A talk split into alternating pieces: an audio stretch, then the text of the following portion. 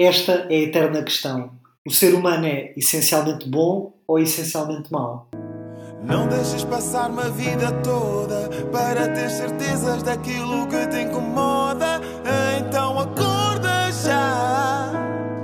Então acorda já.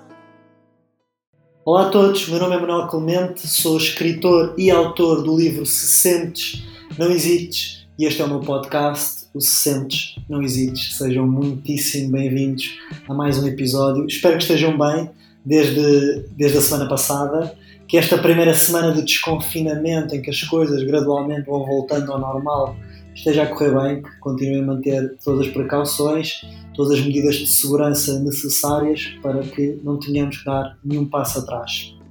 E ir indo diretamente ao assunto. O tema que eu trago esta semana é uma questão que durante muito tempo me acompanhou e ainda me acompanha, de certa forma, que é se o ser humano é essencialmente bom ou essencialmente mau. Eu sempre fui mais time essencialmente bom, porque acredito muito no ser humano, nas suas potencialidades, naquilo que ele é capaz, mas também percebo e aceito, olhando para a realidade, que ao longo do caminho muitas pessoas se vão perdendo Umas mais tarde acabam por se reencontrar, outras nunca se reencontram e faz parte, é, é a vida. Mas durante muito tempo eu via com esta questão do será que existe uma resposta se o ser humano é bom ou mau e se ele é essencialmente bom, como é que vemos tantas atitudes más e tantos comportamentos negativos no mundo? O que é que aconteceu aqui pelo meio? Que precalços é, é que houve? E, uma, e um momento chave para mim nesta minha reflexão, nesta minha introspeção, foi a determinada altura quando ouvi uma música do, do Criolo, um artista brasileiro. A música chama-se Ainda há Tempo, é muito bonita, vale a pena, depois no final vão, vão pesquisar. E há um verso, uma parte que ele diz: não, como é que é? Nós não somos mau, não, o ser humano não é, o homem não é mau, ou o ser humano, não sei precisar, o ser humano não é mau, uh, as pessoas, não, as pessoas não são más, elas só estão perdidas. Um, agora dei-me aqui uma branca. Uh, e isso fez-me pensar imenso na altura de epá, as, as pessoas não são más, elas só estão perdidas. Ok, se calhar é isso. Se calhar o motivo de vermos tantos, tantas atitudes menos positivas, tanta degradação, tanta agressividade, tanta frustração, tanta violência, talvez não é que as pessoas sejam más, más, más. Alguns no caminho é que elas se perderam. E se andarmos para trás e se olharmos ou para o nosso caso ou para o caso de pessoas à nossa volta, uma fase crucial no nosso desenvolvimento da formação do nosso caráter, da, da nossa personalidade, da nossa educação, é a infância. E a maior parte das pessoas que em jovens adultos, adultos, são equilibradas, essas pessoas que são equilibradas, normalmente tiveram uma infância equilibrada. Receberam atenção, carinho, afeto, amor. Não está tão associado a se passaram necessidades materiais, se por, por vezes alguma coisa em casa, tem mais a ver com o amor e com o afeto. Porque a falta de amor, a falta de afeto cria carências nas pessoas e abre feridas enormes. E muitas vezes isso gera revolta, gera angústia, gera frustração. E nós, quando internamente não estamos bem, externamente o nosso comportamento também não vai ser o melhor do mundo. É normalmente nós, quando temos menos paciência que as outras pessoas ou somos mais agressivos, ou mais impulsivos, ou... isso acaba por ser um reflexo de como nós nos sentimos internamente, porque muito dificilmente uma pessoa que esteja bem resolvida, que goste de si própria, tenha uma boa autoestima, que receba amor, que dê amor, tranquila, serena, muito dificilmente essa pessoa vai ser agressiva ou vai sentir necessidade ou vai prejudicar, vai acabar por prejudicar os outros. Muito dificilmente isso vai acontecer. Portanto, nós olhamos para o mundo.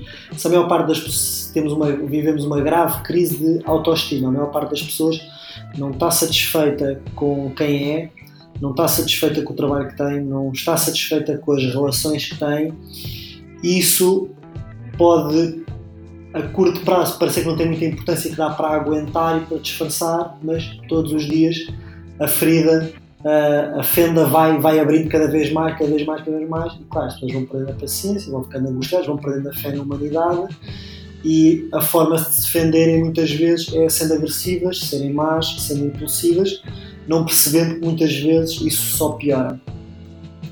E isso leva-me leva ao pensamento seguinte que é, ok, se eu agora já sei que as pessoas não são más, elas só estão perdidas, de que forma é que eu posso lidar ou não é ajudar ou sim, mais saber lidar do que ajudar acaba depois também por ajudar, mas de que forma é que eu posso lidar com estas pessoas?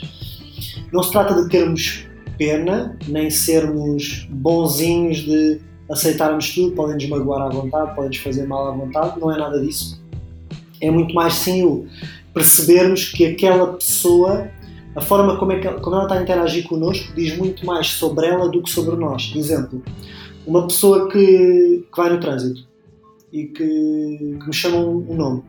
Ela não, não está a ofender o Manuel Clemente, ela está a ofender o condutor daquele carro que, por acaso, sou eu, Manuel Clemente. E nós, sempre, a partir do momento que temos esta ideia presente na nossa cabeça, Conseguimos logo relativizar, não pessoalizamos, distanciamos, muitas vezes dá-nos vontade de rir porque percebemos que aquilo não tem importância nenhuma. Agora, se não fizermos este exercício, claro, ficamos furiosos, ficamos raivosos, respondemos na mesma moeda e para quê? Para nada, porque não, não vai resolver nada. Isto em, em situações mais, mais mundanas, mais, mais banais do, do dia a dia.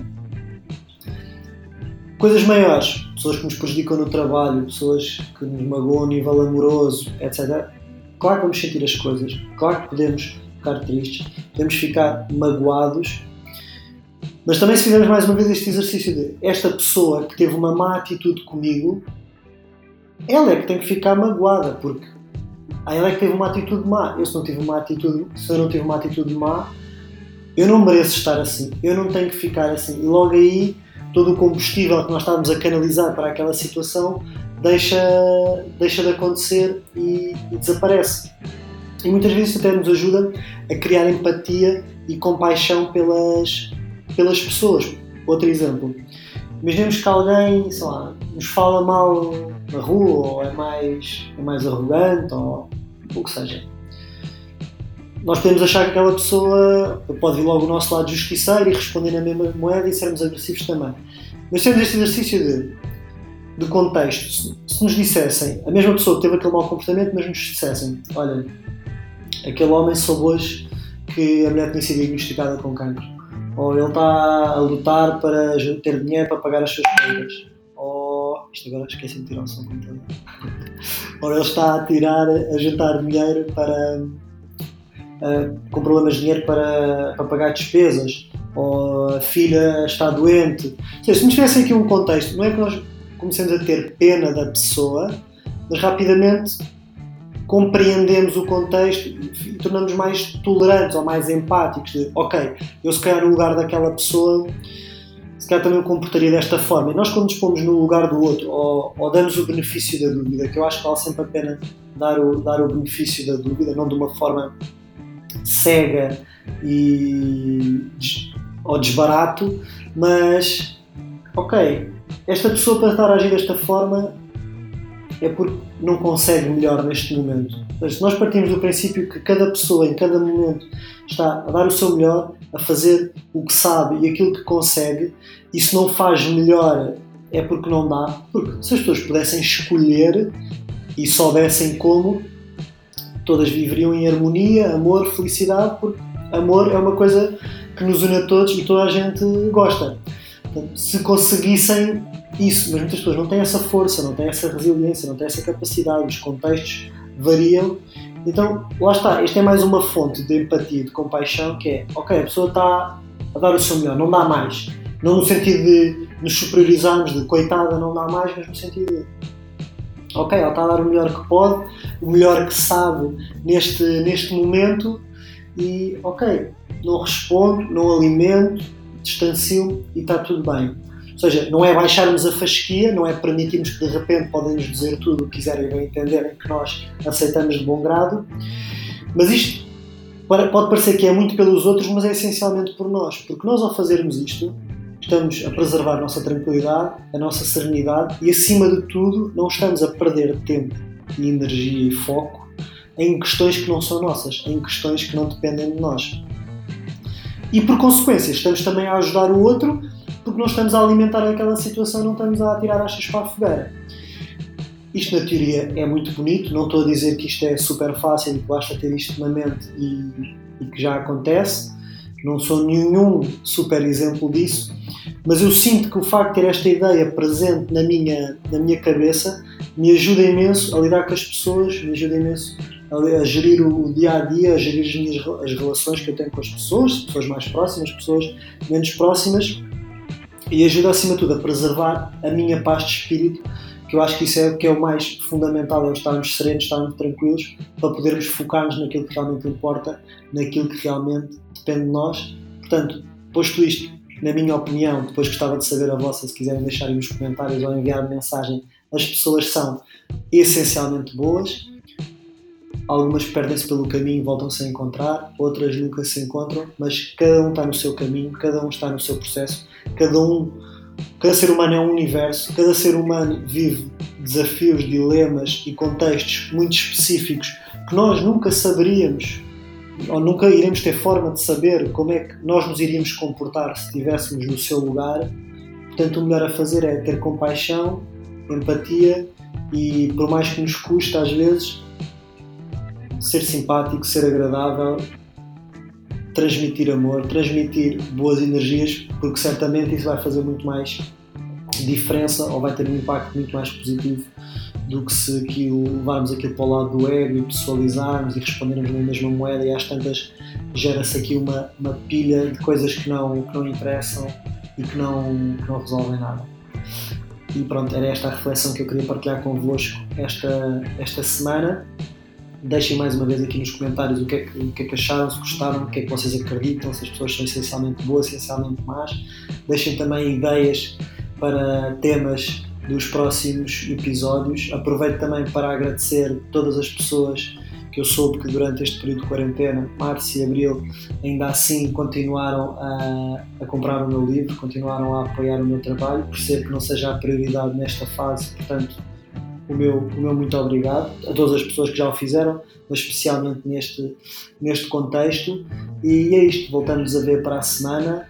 Espero que o vosso desconfinamento corra bem, tenham cuidado, cautela, para que não tenhamos que dar nenhum passo atrás e voltamos a ver-nos para a semana. Já sabem, sempre que sentirem, não hesitem. Muito obrigado e até breve vida toda para ter certezas daquilo que te incomoda.